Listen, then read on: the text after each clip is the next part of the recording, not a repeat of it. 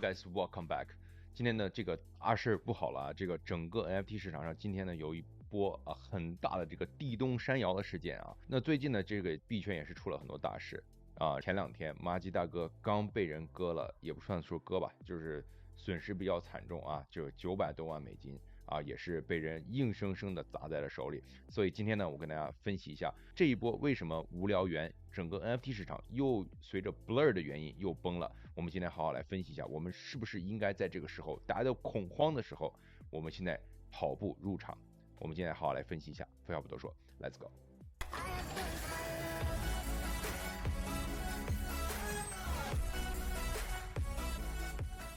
Alright guys, welcome back。如果你喜欢今天节目的话，如果今天节目对你有一点帮助的话呢，一定要在下面点赞，把下面赞点烂，好吗？然后呢，今天所说都不构成任何投资建议啊。我们先看一下整个事件是什么怎么回事啊？那呃前两天呢，就这个有一篇文章啊，给大家看一下。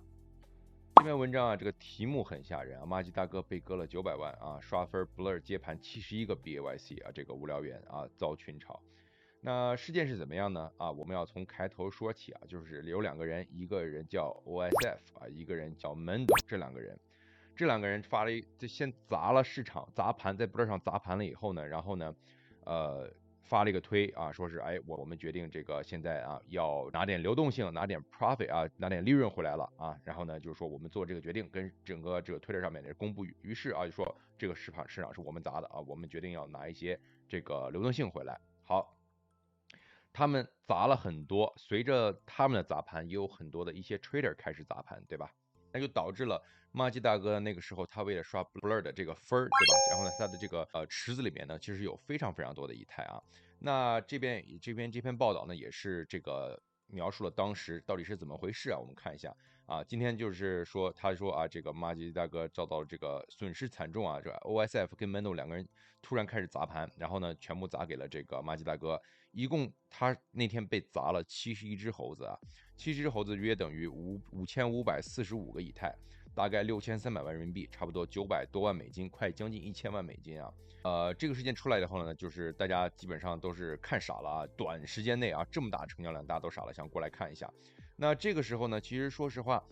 如果我是马吉大哥的话，我应该收到手里拿了这么多猴子，袋子这么重的时候，肯定会。在第一时间又出来，会把这些一些猴子会挂出来，或者是再去砸掉，去刷这个分儿，因为你本来就是刷分的，对吧？你要么要不然就是砸掉，要不然就是挂出来，对吧？但是他什么都没有做啊，直到今天啊，他忍不住了，开始砸盘。那现在砸盘的话呢，现在整个把 BYC 市场直接砸崩了啊！我们来看一下。现在的话呢，马吉大哥在过去的这个差不多几个小时内，陆陆续续已经在疯狂的砸盘了啊。那这个现在其实已经是砸的砸到把，大家可以看一下这边的线啊，已经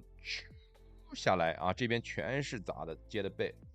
大家可以看一下过去的几分钟啊，这已经地板都砸到五十七了，五十七点八八。现在这只不是黑的猴子啊，我这边已经呃打开了这个功能，NC Flag 的这个功能，大家可以看一下，呃。黑猴子现在还是都在下面的，那这边的话呢，其实已经地板已经来到了这个五十九点四五啊，我刷新一下这个这个页面，OK，地板已经来到了五十九点四五啊，我把这个这个 OpenSea Flag 的这个东西，那这个也是它新的功能，大家没有知道的话可以看一下，它开这个功能以后，其实是可以现在显示和不显示这个脏货啊。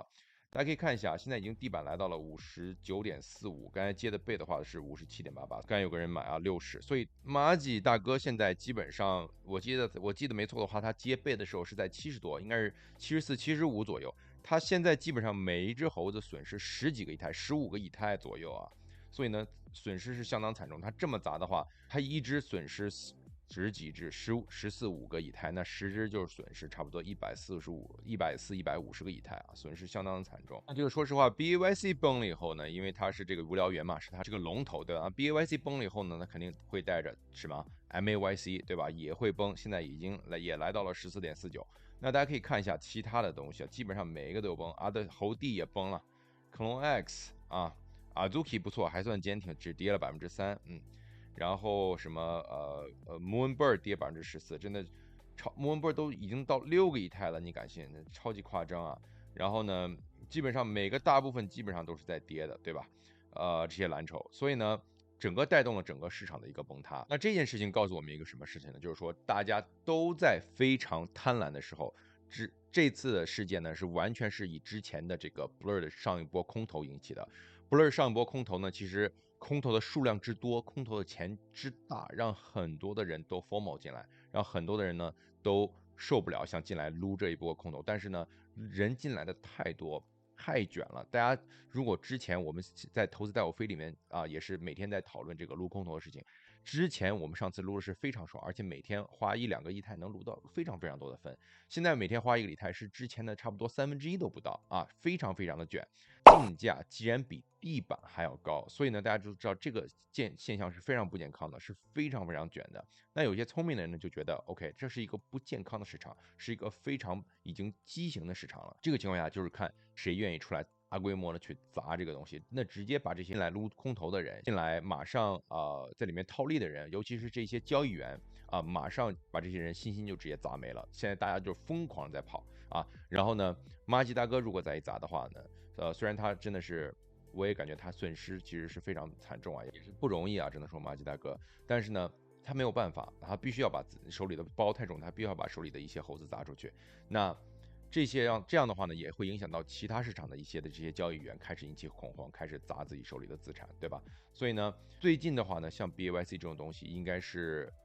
上下波动应该是非常大的啊。那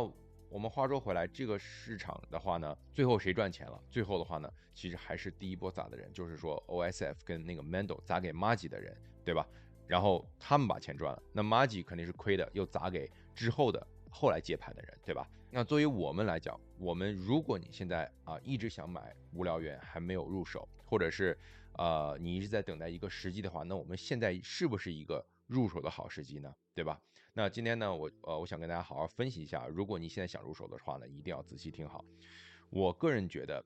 ，B A Y C 的话呢，上次最低最低在熊市最低最低底的时候呢，也就是五十个以太，五十个以太，它当时可能跌破了五十个以太，但是窗口很短，差不多在四十八、四十七的时候很短，一下子就拉上去了，不到一天的时间就拉上去了。那这次的话呢，我觉得五十左右应该也是个铁底，如果